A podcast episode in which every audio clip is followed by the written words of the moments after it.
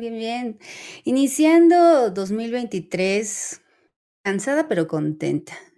Básicamente en mood adulting, que así es la vida adulting, cansadas pero contentas. La verdad es que pese a que sí sea medio cansado el, el inicio de este año, la verdad es que yo tengo muchas, muchas, muchas ganas de platicar de esta película. Eh, ya la vieron en, en, la, en la portada y sé que se mencionó muchísimo en el 2022, pero y tuvo apenas este, unas semanas en cartelera, pero ya está en movie y los invitamos a que puedan ver el video ensayo que se aventaron en Zoom F7 sobre cine sensorial y justo la ópera prima de Charlotte Wells es una gran, gran, gran película para hablar de este tipo de cine. Estamos por platicar de las películas más esperadas del 2023. ¿Cuáles son las que ustedes esperan más? Cuéntenos y ahorita ya trae una lista. Ya. Listo, ya están entrando los, los super chats, bueno, los chats, gracias por hablarnos y, y no sentirnos de y no tirarnos a locos, amigos, gracias, gracias. Miguelón no, no está hoy, hay que mencionarlo, anda pues resolviendo asuntos familiares, pero pues yo creo que la próxima semana o dentro de poquito ya está con nosotros. Mientras tanto, le mandamos un abrazote y nada más voy a poner la cortinilla de noticias para, para entrar en el tema, ¿no? Vámonos para allá.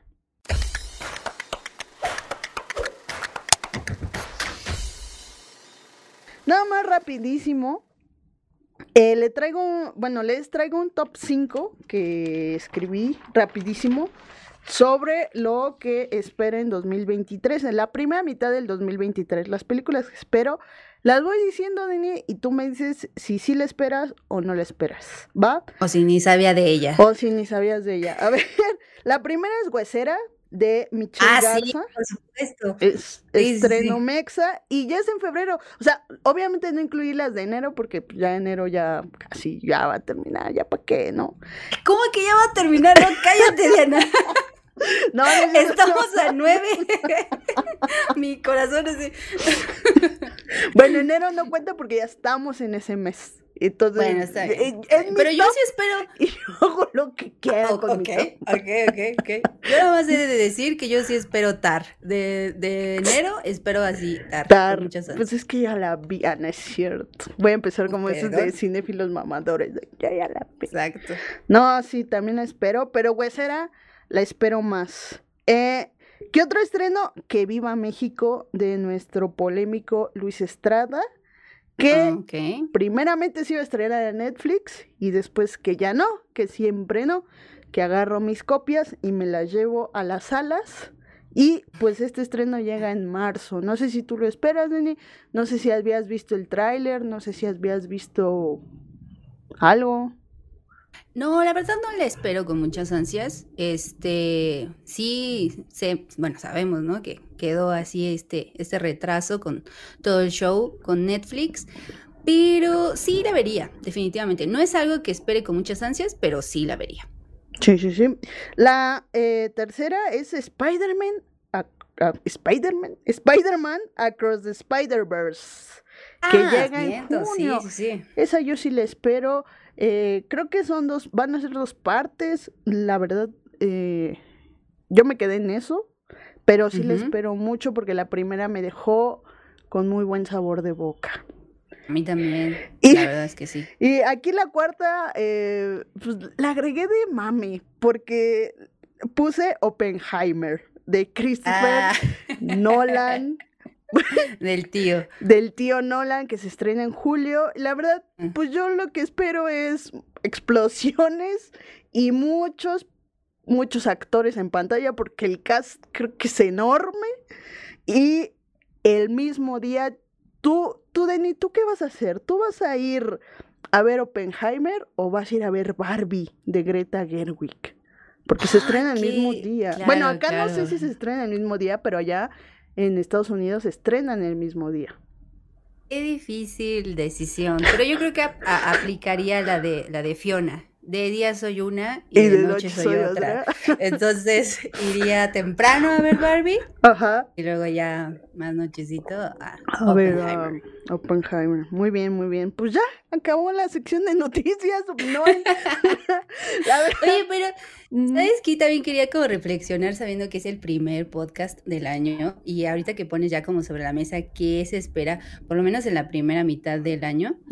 eh, algo que se estuvo comentando mucho a finales del 2022 sobre que en este top 5 de las películas más taquilleras apenas si entraba una de Marvel, ¿no? Esto, estaba el tío Tom con Maverick, estaba eh, el fenómeno que fue los Minions en el quinto lugar, estaba Avatar, estaba mm, Jurassic World y este Doctor Strange.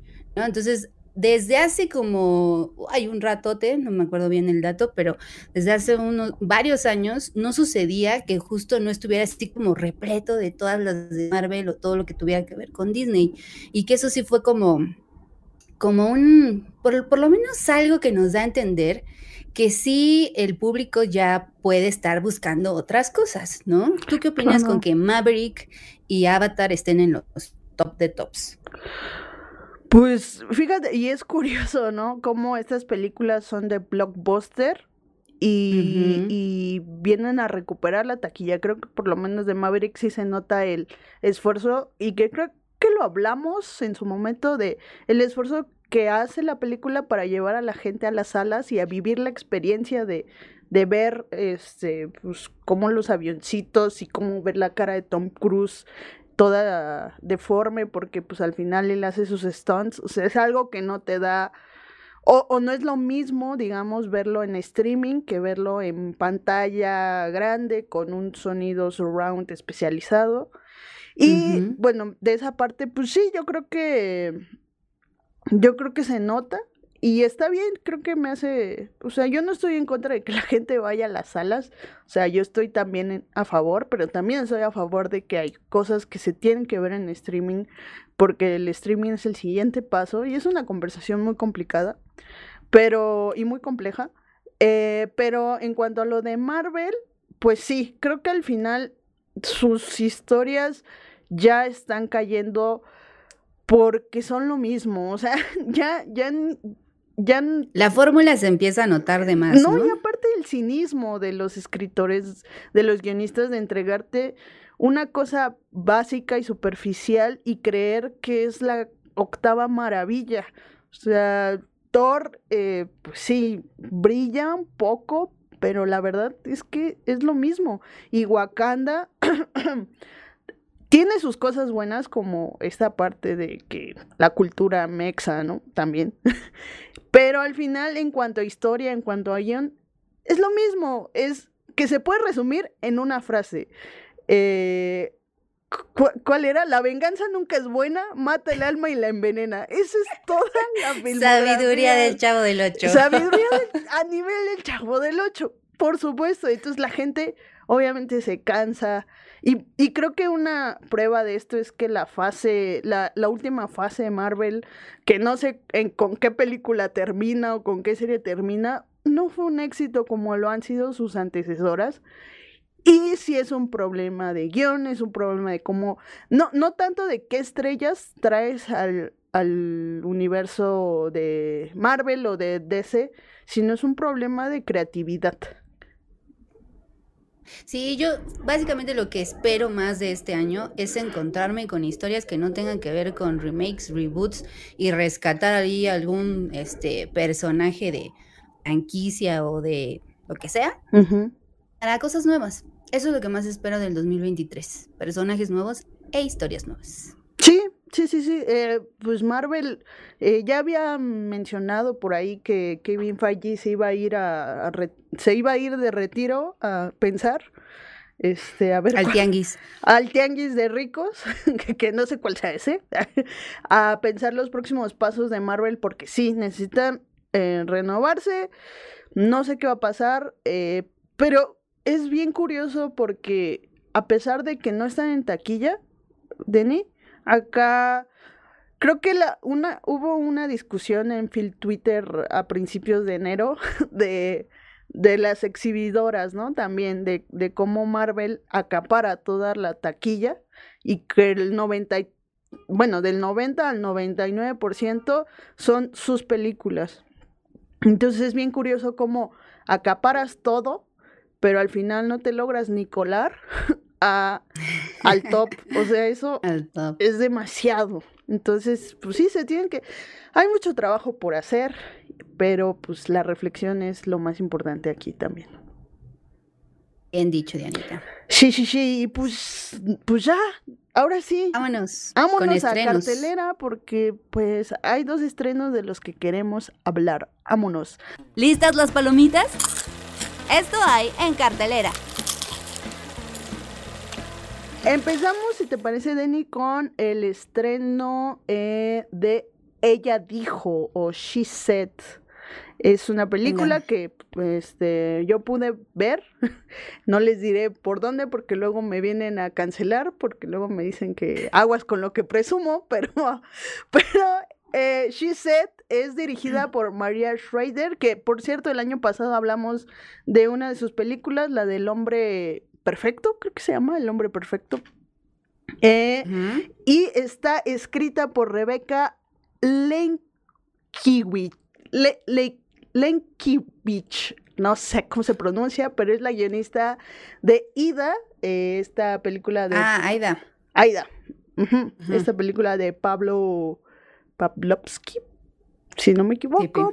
Esta, esta película está basada en la novela de no ficción homónima, que también se llama Ella dijo, escrita por las periodistas del New York Times, Jodie Cantor y Megan Sobre la investigación que llevarán a cabo en 2017 sobre los casos de abuso y violaciones eh, cometidos por el entonces productor de Miramax, Harvey Weinstein.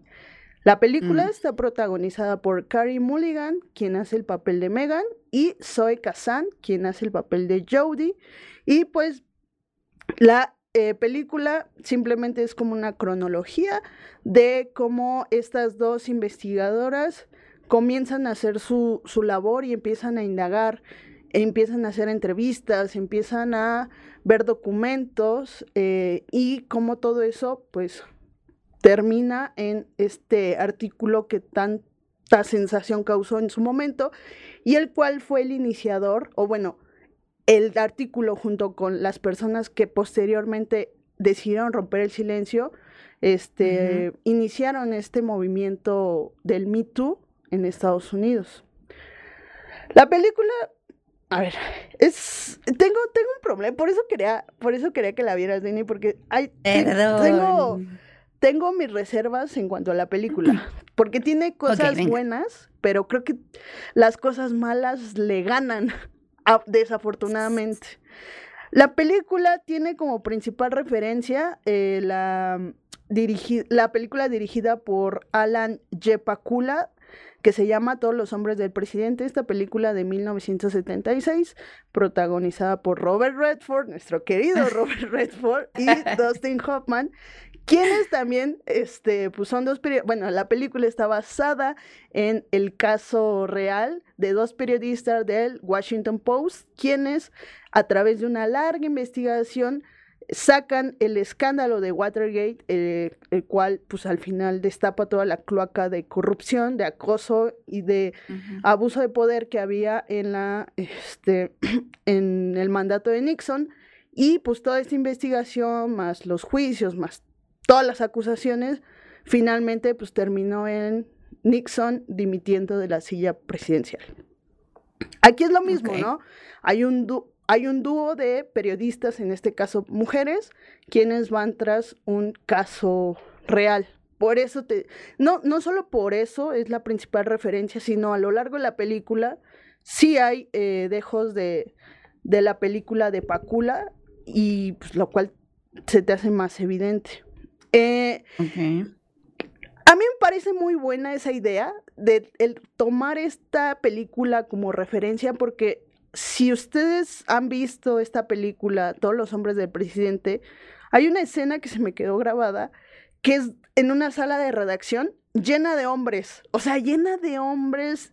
Y aquí en, en ella dijo, como que sin querer queriendo, muestra la evolución del periodismo y que hay mujeres ya siendo partes de las cabezas editoriales, que creo que incluso una mujer es la principal, este, eh, la principal, la que lleva como todo el peso de, de la investigación, aparte de, de Jodie y de Megan, está su jefe, su jefa editora, quienes pues lleva también el peso y que creo que es bien importante esta parte como decir, hey, están todos los hombres del presidente, pero también está ella dijo, quien, quien también acá muestra cómo las mujeres se han ido metiendo poco a poco en este medio.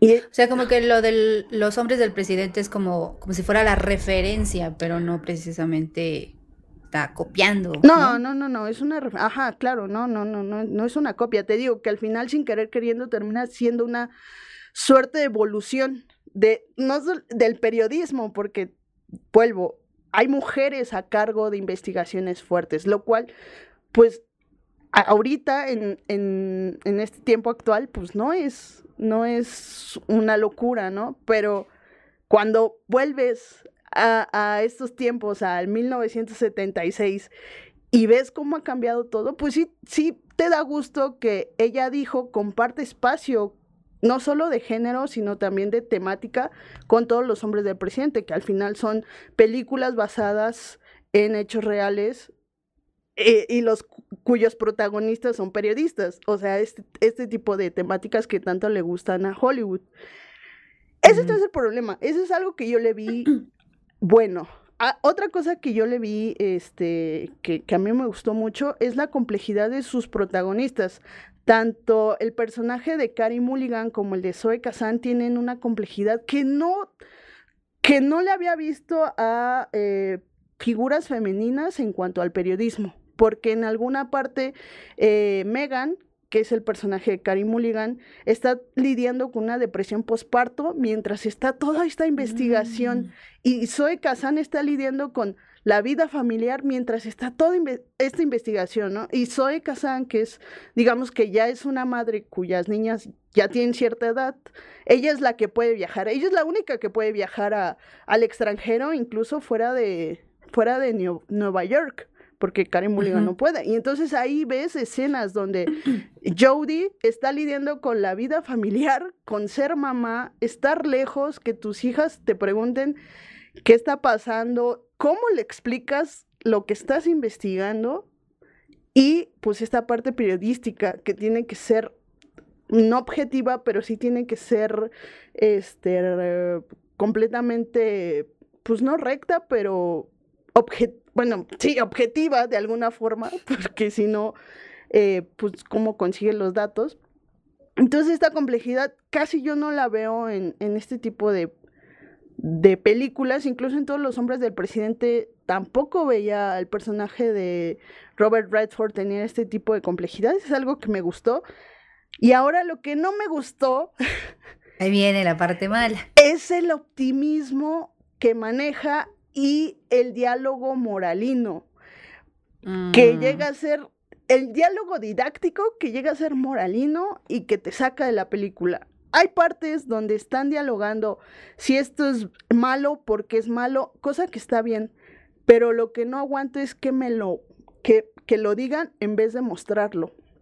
O sea, que sean diálogos, casi monólogos, casi casi este Carrie Mulligan voltea la cámara y dice, y por eso está mal el acoso.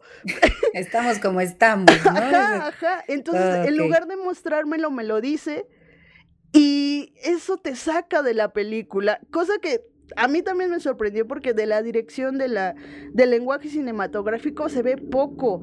Solo le rescato una escena donde están este, en el cuarto de redacción, están teniendo una junta con el entonces este, consejero legal de Harvey Weinstein, eh, Lanny Davis, y hay un juego como de, de encuadres que poco a poco van encerrando a este personaje, pero solamente esa escena yo diría que destaca por su lenguaje cinematográfico. El resto de la película es meramente descriptivo y, mm. em, y pues también el optimismo. Entiendo que toda esta investigación, esta investigación desató ciertas eh, consecuencias, las cuales llevaron a armar todo este movimiento y también a hacer que más, más, mujeres hablaran y rompieran el silencio, lo cual sí es de aplaudirse, lo cual es muy digno y que creo que el libro por eso debería ser pues más como visibilizado, pero acá este optimismo tan de sí se puede, sí pudimos, o levántate, este, empodérate tú, mujer,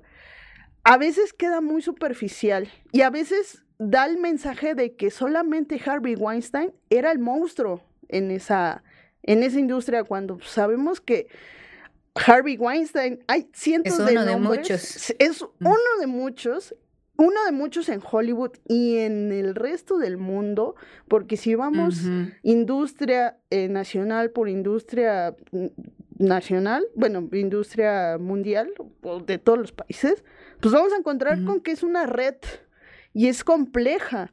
Y ese es el tema, que al final She Said, todo lo que construye, lo reduce a este optimismo. Y es ahí donde yo digo, ay no, porque Harvey Weinstein no solo fue, o sea, ya lo encarcelaron, pero no se acaba el problema ahí.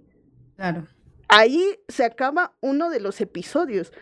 El camino es largo y ese solo es el comienzo, pero es ahí, es lo que me sacó de la película y donde dije, ay, se fueron por el camino fácil. Sí, como un poco como lo que conversábamos sobre Men, ¿no? O sea, la conversación es tan amplia, pero la reducen a algo que al final de cuentas las películas necesitan un final, pero en una de esas ese final termina por simplificar de más toda la problemática de, de la cual se estuvo nutriendo toda la historia, ¿no? Sí. sí, eh, por ejemplo, durante que estaba viendo la película, pensaba en, en La Asistente, esta película de esta cineasta austriaca, australiana, no, no, ahorita les paso el nombre, que su final es, uff, e, e, es para reflexionar, o sea, no termina en un final ni, digamos, feliz ni triste. Y, y es un mensaje muy como del monstruo sigue ahí y el monstruo va a seguir ahí hasta que no hagamos algo. Eh, claro. Pero bueno. Más abierto, ¿no? Sí, sí. Y entonces, ¿la recomiendas o no la recomiendas como tal? Para cerrar un poco el. Um, para ver si me la aviento o no. Pues yo digo, mira, es que justo estas películas sirven para reflexionar. Creo que, creo que son dos horas. Entonces, yo creo que, pues sí, échenles un ojo. Eh, a lo mejor y les gusta, pero pues yo tengo mis reservas.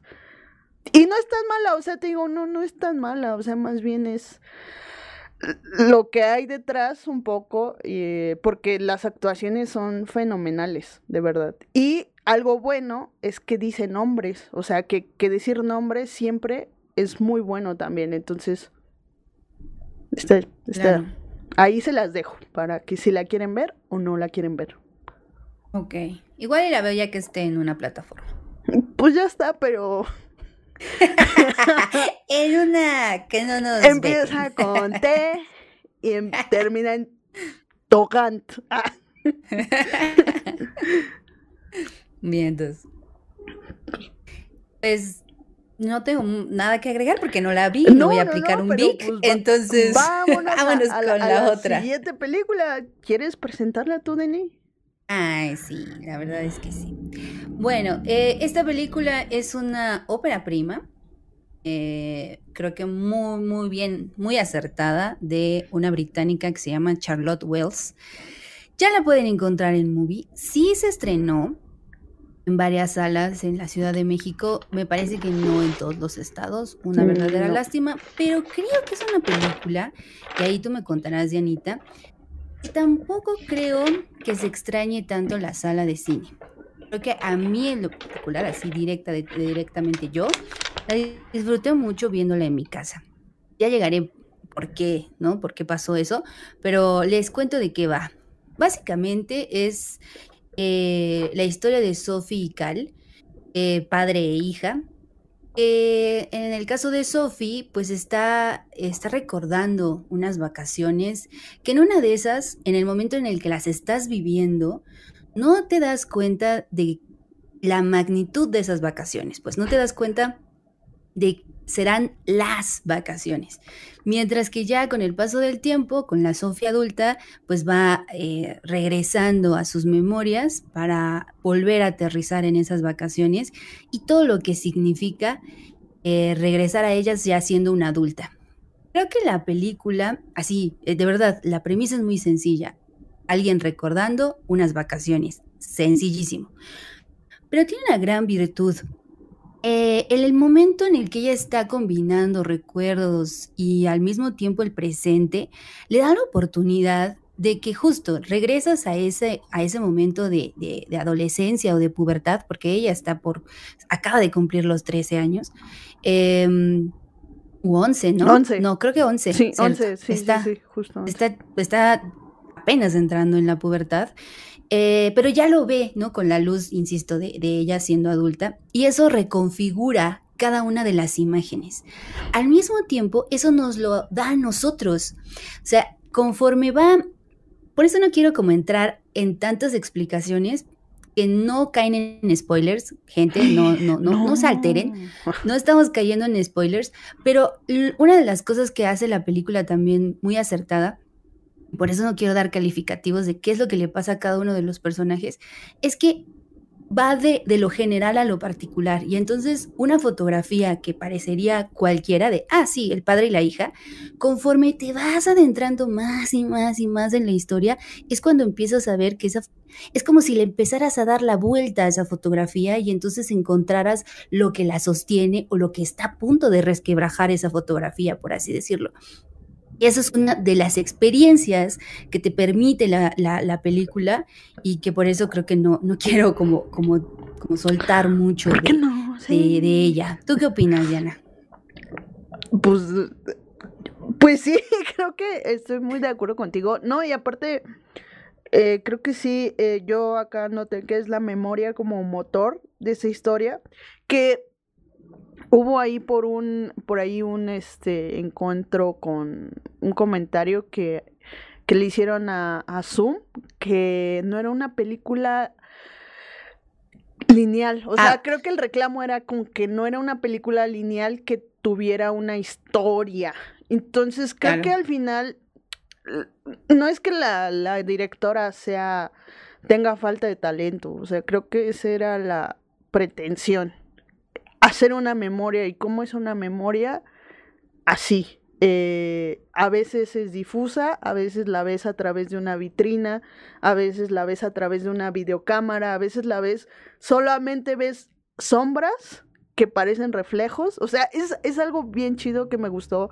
Si ya hablamos de la forma, en cómo la directora ocupa todos estos elementos de los reflejos, de los desenfoques, de, de las sombras, para aludir que es un es un recuerdo, es una memoria que está ahí flotando y que, ay, es que, y que, ajá, que simplemente es explorar esa memoria, como tú lo dijiste, esa imagen, meternos a, esa fotografía, verla en 3D y ver qué está pasando detrás. Eh, y eso es lo bonito, no hay segundas intenciones, quizá eh, yo, yo lo relaciono mucho con, con estas memorias que tienes de tus vacaciones precisamente o con un ser querido y que por cuestiones de la vida se alejan o se dejan de hablar o ya no están y que conforme vas creciendo vas recordando sus enseñanzas o lo que viviste con ellos y terminas entendiendo un poco a la otra persona, por qué hizo lo que hizo, por qué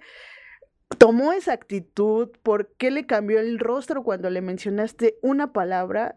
Eh, y que creo que, creo que el, mejor eh, calificativo que tengo, eh, que creo que ya lo, ya lo ocupó Zoom F7, es sensorial. O sea, te hace sentir parte de ese recuerdo y, te mueve, te mueve mucho. Eh, muchísimo. pero sí, o sea, y creo que también, ya, o sea, te voy a seguir el, el paso, Nini, para no hablar de spoilers, pero es que a mí me pareció que esta película habitaba muchas películas diferentes. O sea, una de Ok, ellas. a ver, cuéntame eso, está, está no, no, interesante. no, o sea, no, no, no, o sea, no tan profundo, no es tan profundo mi, mi, Yo ya no es tan puesta. profundo mi, mi, mi razonamiento, sino que me refiero a que con, con el papá hay una historia que puede ser trágica o no, que eso también es algo bien chido que hace la directora, que decide no darle un desenlace, sino darte como pistas y, de- y que tú decidas hacia dónde va a ir ese personaje. O sea, porque eso no es lo importante al final, lo importante es cómo termina, que termina en un lugar y, y lo que pasó después, pues no importa. Pero, eh, y con la, con la hija, con esta Sophie, hay otra película que, que tanto has hablado de Mid eh, 90s, eh, la película de Jonah Hill. Que, Ay, que me- sí. que es eso, ¿no? Y que por momentos se siente una película y por momentos se siente otra. Y al final estas dos películas terminan pues enlazándose y eso se me hace súper chido. Sí, ahorita que mencionabas pues ya algunas frases de las que se hablaron en el video, igual para la gente que no eh, se haya dado una vuelta al canal de Zoom F7, por allá sacaron el, el video que se llama. Cine Sensorial, eh, explicado a través de, de la película de Wells. Y bueno, de ahí ya salieron como varias cositas. Y una de, de las que mencionó Diana, eh, de estas como dos líneas, ¿no? Estas dos narrativas que están siempre cruzándose. Y algo que también se menciona en el video y que está bueno retomarlo de este lado, es que la directora, y yo siempre, siempre, siempre voy a abogar por esto, cuando te dicen, no, es que tu historia tiene que ser personal y no sé qué, no significa, personal no significa autobiográfico, gente, no es lo mismo, no es un sinónimo.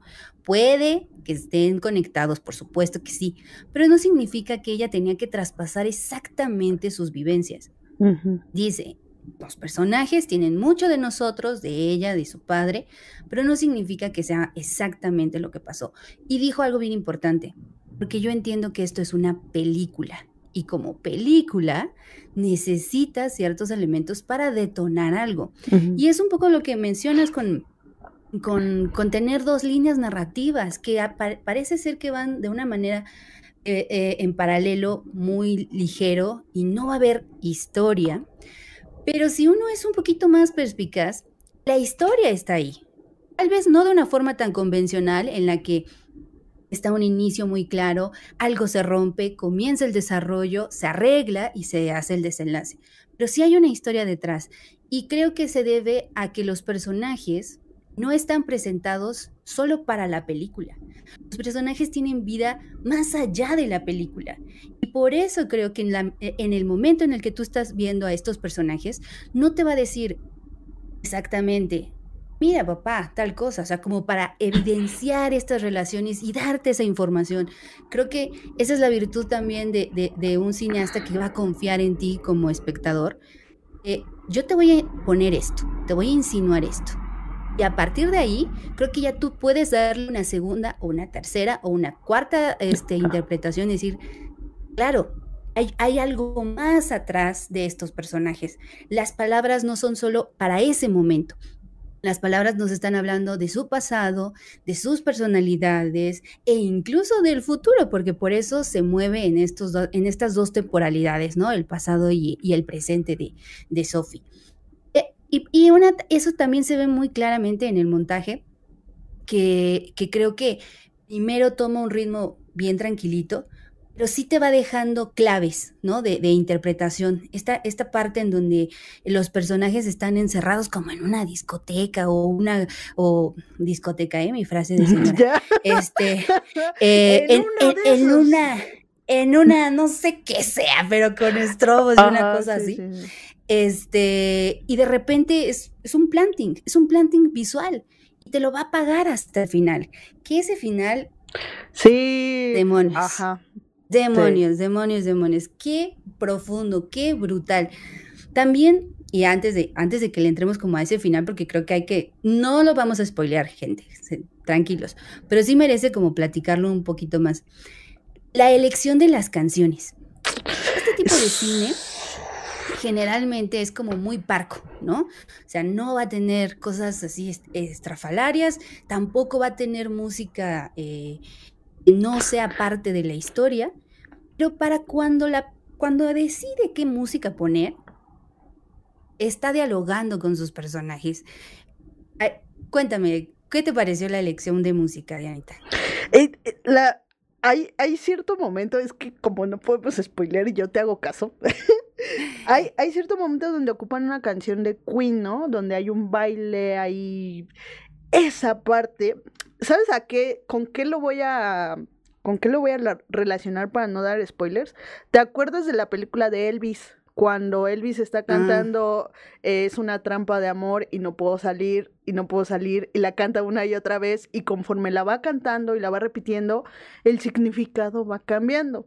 Pues así creo que pasa en, en una de estas escenas, ¿no? Con una película de Queen, que al final es a lo que me refería cuando hablaba de cuando ves un, un recuerdo, cuando, cuando vives un recuerdo y te preguntas el por qué, por qué, por qué pasó esto, por qué, porque incluso literalmente hay una frase de, de la letra que dice guay, guay, guay, guay, se repite guay, guay, y, y aunque la canción es muy creo que la yuxtaposición de la, de la canción, que es bastante alegre con el momento, es lo que te pega más y es lo que te hace soltar. Ahí es cuando yo solté la lágrima porque yo entendí a la Sophie del futuro qué estaba buscando a través de estas memorias. Para mí, mi interpretación fue, estaba buscando un porqué, no sé si lo encontró, pero por lo menos encontró las razones, o, o, quién sabe, pero es, es como que esta frustración,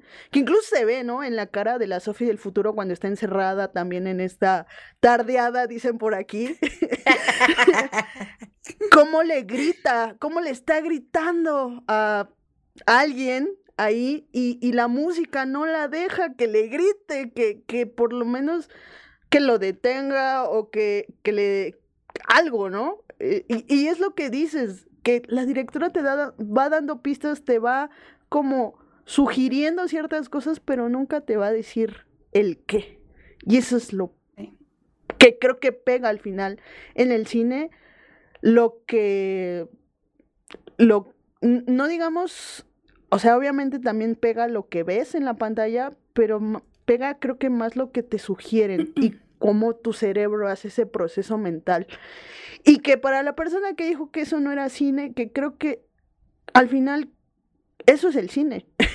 el, el, proceso que también se lleva el espectador, que sale de la sala y su cerebro sigue maquinando la película y sigue pensando y sigue pensando y sigue hilando las ideas. Claro. Ahorita que mencionas justo cuando, o sea, la película traspasa su duración y las emociones que genera se quedan contigo cuando ya se acabó todo. Creo que esa fue la, esa fue por la razón por la cual yo la disfruté mucho más en mi casa. Porque después de este final, en el que es, es, es un es enfrentarte a esa, a esa verdad que estuvo ella buscando, ¿no? A esa verdad en la que estuvo escarbando a través de sus recuerdos. Y te la pone tan, tan, tan directa.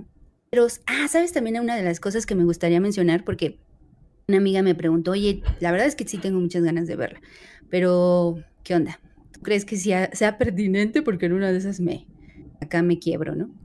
Y yo le dije, mira, si tú te sientes con la con la disposición de darte un chancecito y permitirte llorar si es lo que tú quieres y necesitas, adelante. Exacto, catártico, ¿no? Exacto, es súper catártico. Y es catártico sin ser morbosa, porque creo que los temas que está tratando son delicados y, en, y, podría ser que justo te llevara la lágrima por es como, mira, aquí está la herida, ve, ve, vela, vela bien y además le voy a echar limón. Y es como... la musiquita. Ajá, y la musiquita que sea como para que te llegue el corazón. Y no es así. La película no, eh, no está manipulándote emocionalmente, sino insisto, es ir, es ir como quitándole capitas a estos personajes, es irte metiendo en la fotografía de, las vacaciones para llegar a entenderlos, para llegar a ese grado de empatía y que ahora sí la, fotografía te diga muchísimo más que el momento que ha sido captado. Y creo que por eso en el final, después de que tiene este clímax muy, muy, intenso con la, con la canción de The Queen, que me, lo dijiste súper bien, Diana, cómo están siendo eh, eh, como contrarios, ¿no? La alegría de la música con lo que se está poniendo en pantalla, ¿no? Eh, y luego llegas a este final en el que, muy bonito, ella gira la cámara para dar otra temporalidad, para dar para de alguna forma todavía conectar a estos dos personajes a través de un movimiento de cámara muy, muy bien elegido. Y luego este personaje simplemente se va. Y te deja en blanco. Te deja con una, o sea, con todas las emociones así, súper altas. Termina la película y entonces, por eso te digo, yo empecé a, ¿no? O sea, fue, como, como activar la llave así, y empezar a llorar tremendamente. Y creo que al sentirme protegida de estar en mi cuarto, eh, sola, de madrugada, creo que me permití llorar muy tranquilamente y procesar lo que yo estaba sintiendo en ese momento. A diferencia de, por ejemplo, lo que me pasó llorando en el final de Pinocho. Ay, yo ahora van a decir, hasta llora con todo, ¿no? Pero no.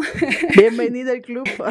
La verdad es que, o sea, eh, llorando en el final de Pinocho, que también es bastante llegador, pero terminó las luces se encendieron y sí hubo unas como, no, que no me vean que estuve chillando, ¿no? Como, como tratar de, de, calmarme porque regresabas a la realidad.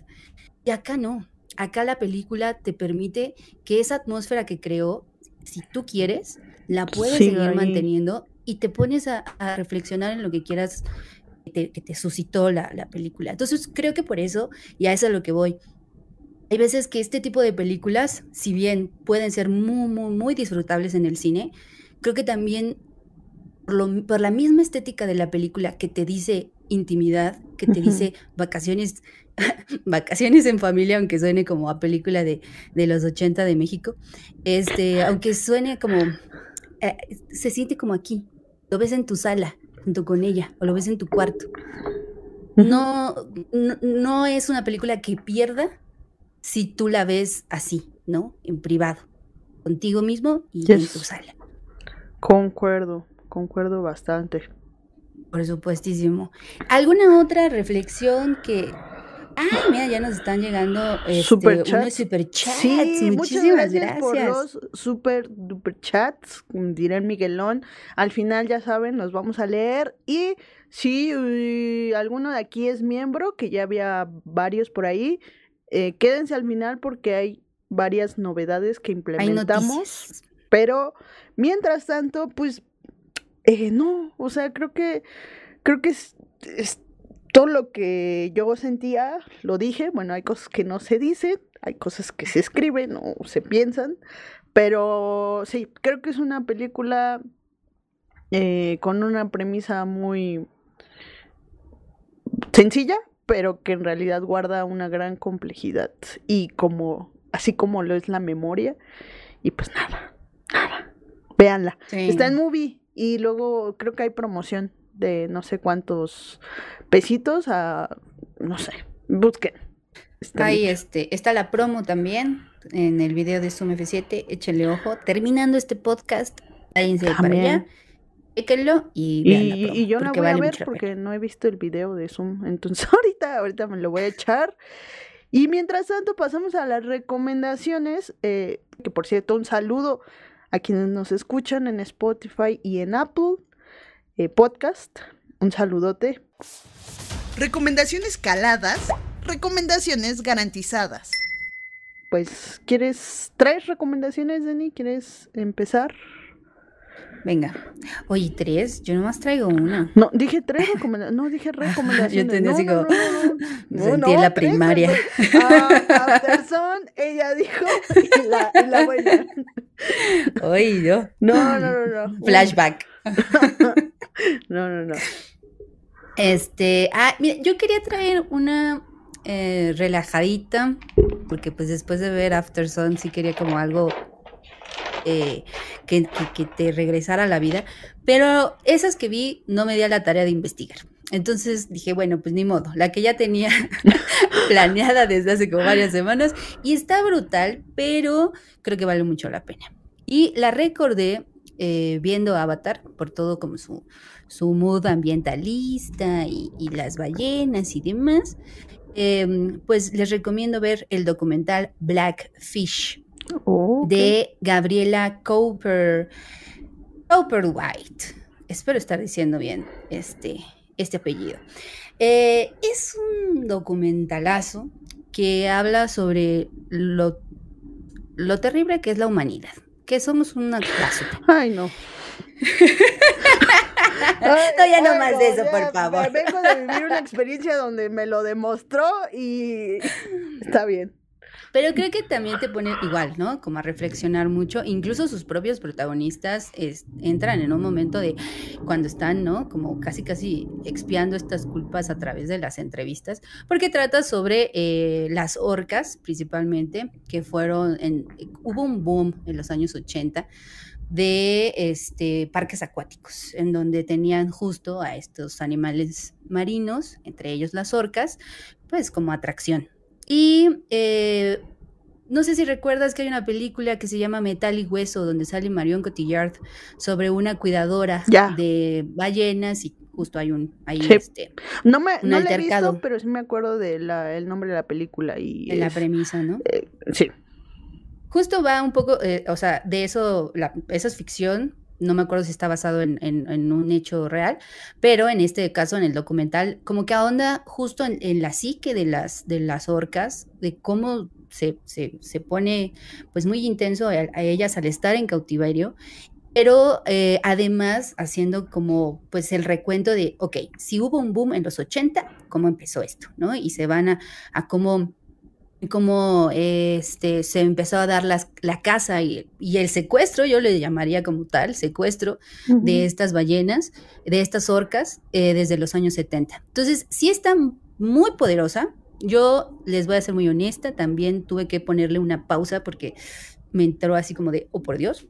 Pero creo que de todas maneras el documental es muy, muy valioso y sí te pone en perspectiva, eh, pues, ¿qué podemos, o sea, qué de nosotros también hay que seguir cambiando para poder convivir mejor con la naturaleza y no creernos los reyes de este mundo, ¿no? Así que, pues ahí está Blackfish y lo pueden encontrar en la bonita red, ¿no? Así, fácilmente, muy, muy, muy, muy fácilmente, porque sí me acuerdo que está como en un sitio que, que, en que la pone red.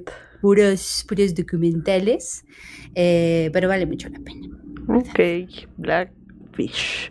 Pues no, la verdad no sé si la vea, eh, pero Está, está potente, amiga, así que Ay, resérvate no. Oigan, y, y por ahí, este, me, me pasaron el chismecito aquí por el chat de que Los Reyes del Mundo ya está en Netflix. Sí. ¿Qué espera? ¿Qué espera? ¿Qué, después de esto, eh, digo, no sé, depende de usted. ¿Quiere, ¿Cómo quiere terminar el día? ¿Triste?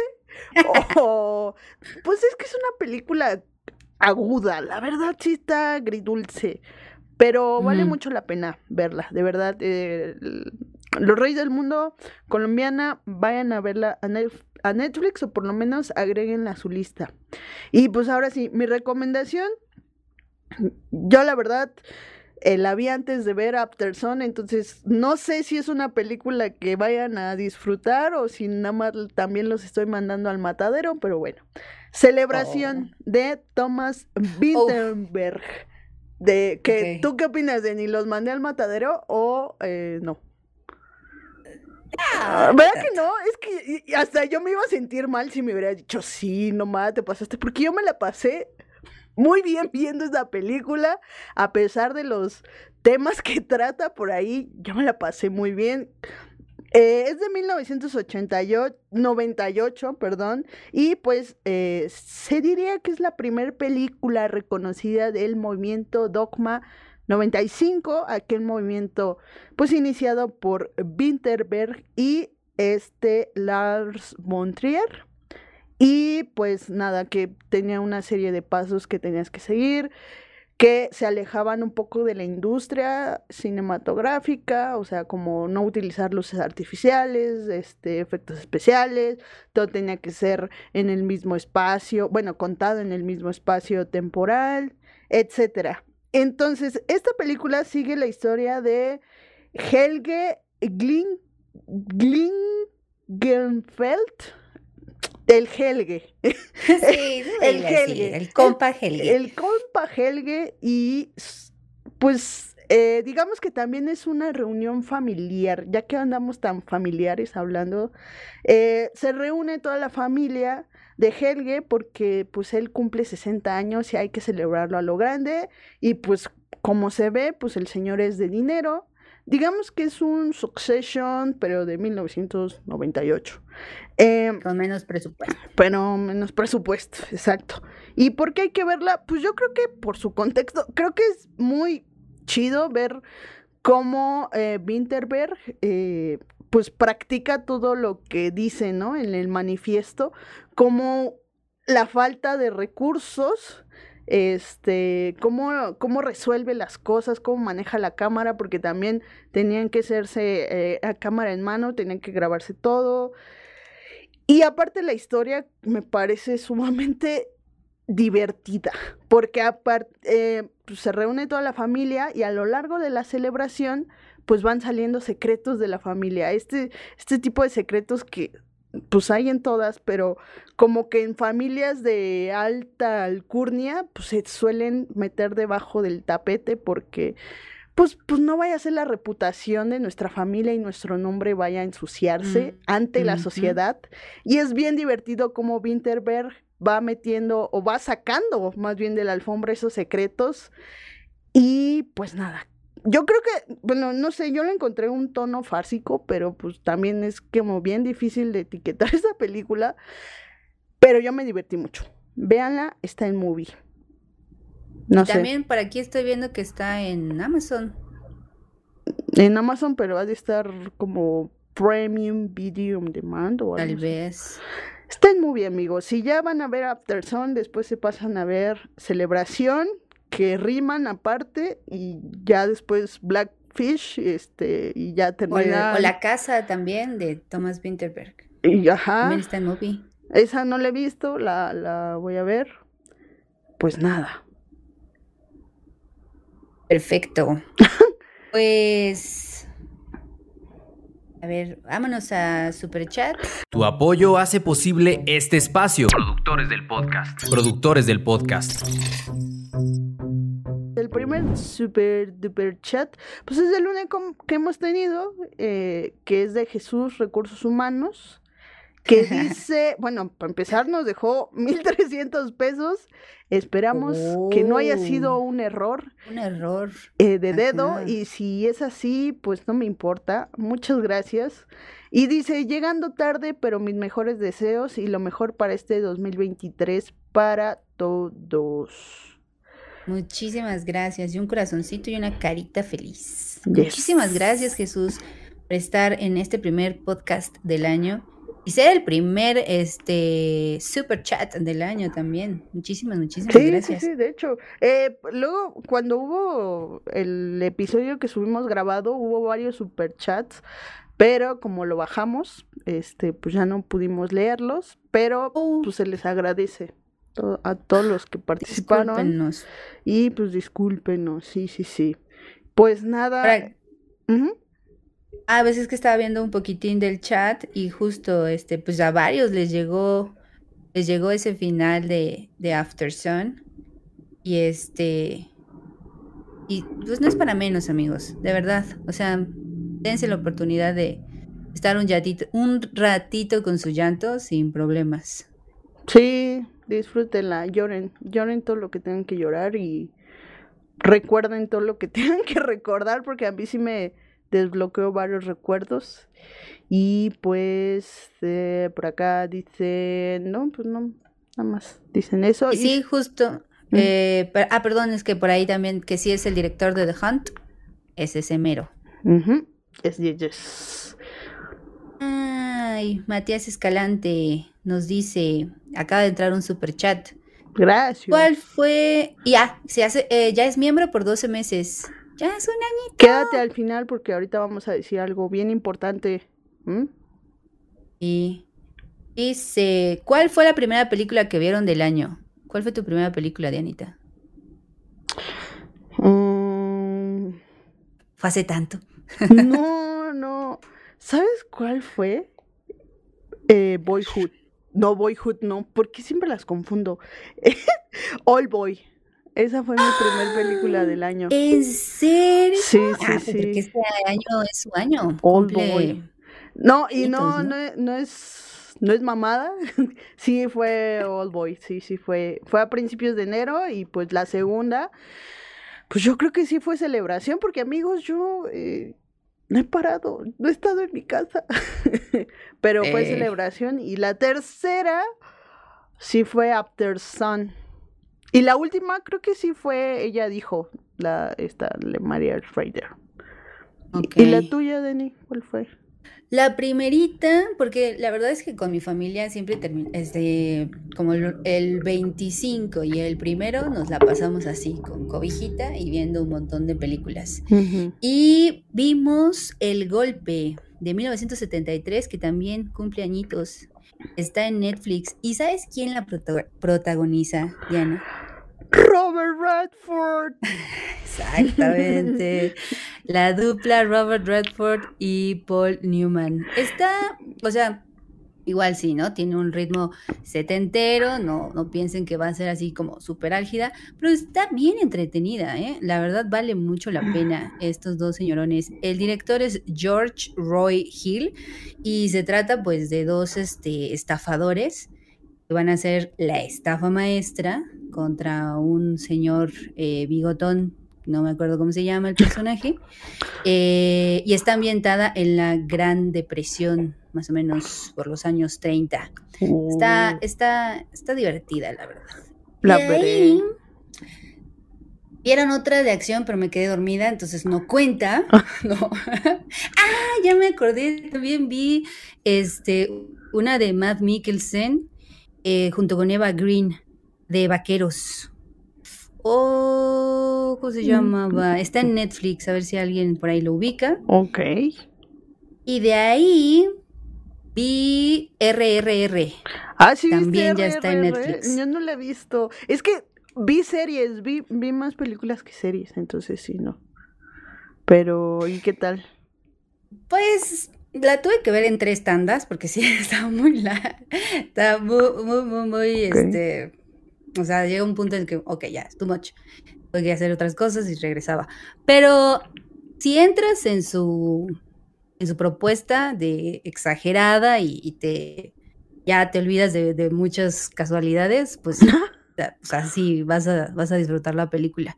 Y creo que su discurso, o sea, más allá de la forma exagerada que tenga y que es divertida, ¿no? Porque también hay secuencias de acción y todo eso, eh, pues tiene un discurso ahí revolucionario muy fuerte.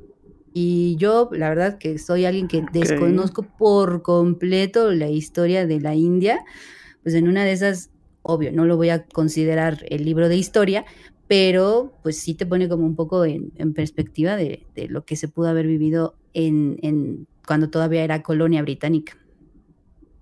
Ok, qué, Sí, qué y vale la interesante. pena. Y den- denle chance. Acá te dicen que si no es The Salvation, la película. Claro, Alfredo Cortés. Sí, sí, sí, sí, sí es de Salvation. Oye, y, y acá dice Alfredo Cortés que su primera película fue Terrifier 2. Yo quiero que la veas, que por cierto ya está en el Festival de Tocant y yo ya la vi. Qué cosa tan más disfrutable. O sea, yo creo que sí vamos a hablar de esa película porque yo la disfruté mucho. Digo, no sé qué tan, o sea, sé que te gusta el terror, pero no sé qué tanto aguantes el gore. Eh, Va, pues, pues vaya que tiene gore esa película.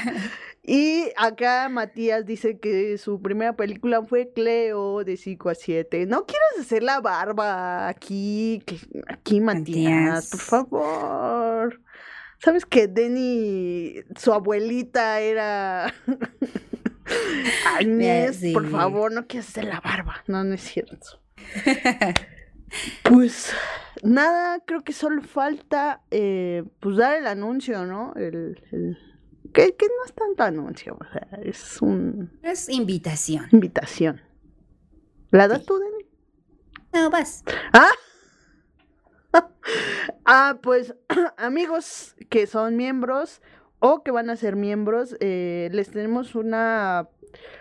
Pues hemos estado hablando cómo mejorar la experiencia de los miembros del canal, porque pues hasta ahora solamente tienen acceso a los análisis eh, y nada más, bueno, y a los pocos emotes que están ahí, pero pues queríamos agregarle como algo más, porque pues agradecemos mucho que se hagan eh, mes con mes parte de esta comunidad chiquita.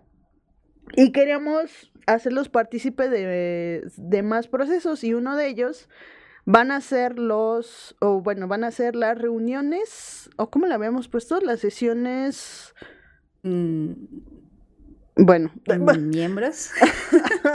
no, van a ser la, la- van a ser parte de las sesiones eh, de producción que hagamos nosotros a finales de cada mes, en los cuales pues van a poder participar en qué cosas quieren ver o en qué cosas eh, sobre qué análisis quieren que hagamos. eh, Elegir temáticas. elegir temáticas, incluso elegir podcasts para público. Y eso, ¿cómo lo van a hacer? Pues haciéndose miembros y eh, el lugar todavía no lo tenemos muy claro, puede ser que sea vía en vivos, solamente disponibles para miembros, que pues eso si eres miembro pues tienes acceso y si no pues tendrás que hacerte miembro o por Discord, pero creo que es más cómodo por YouTube. Eh, Ya les estaríamos avisando qué días eh, haríamos los de estas reuniones y pues obviamente la participación en el chat va a ser más pausada, vamos a detenernos a ver qué opinan ustedes, cada decisión que hagamos pues los vamos a estar tomando en cuenta. Y pues nada, creo que, creo que eso es para la, la comunidad de, de miembros y para el público en general, pues nada, vamos a seguir con los análisis, vamos a seguir eh, mejorando un poco pues esta parte de del OBS, de pues las imágenes que vayamos mostrando, no sé, nada más eso, seguir avanzando y seguir evolucionando amigos. Y pues darle las gracias por quedarse hasta el final. Sí, justo agradecerles que están acá de vuelta para este 2023.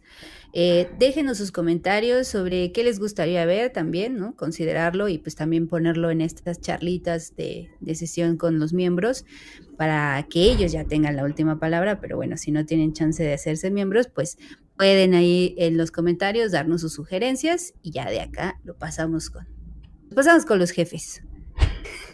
Ok, pues bueno, Deni, pues ya vámonos eh, a descansar. Bueno, pues Sí, porque ha estado cansada la el fin de semana. Pues cuídense mucho, amigos. Nos vemos el próximo lunes con eh, más Decision to películas. Live. Sí, justo te iba a decir, eh, se estrena Decision to Live, la nueva película de Park Chan-wook y creo que vamos a hablar de Park Chan-wook. No estoy muy segura. The Old Boy, Ah, un poquitín, claro, pues porque sí, vamos a hablar de Old es Boy. su, Ajá, claro. estreno. Y para miembros, el- esta semana grabamos el primer episodio del año, entonces estén atentos. Y pues nada, tengan bonita noche. Denny, adiós, un gusto amiga. Nos vemos el Igualmente, lunes. mi gasa. Bye.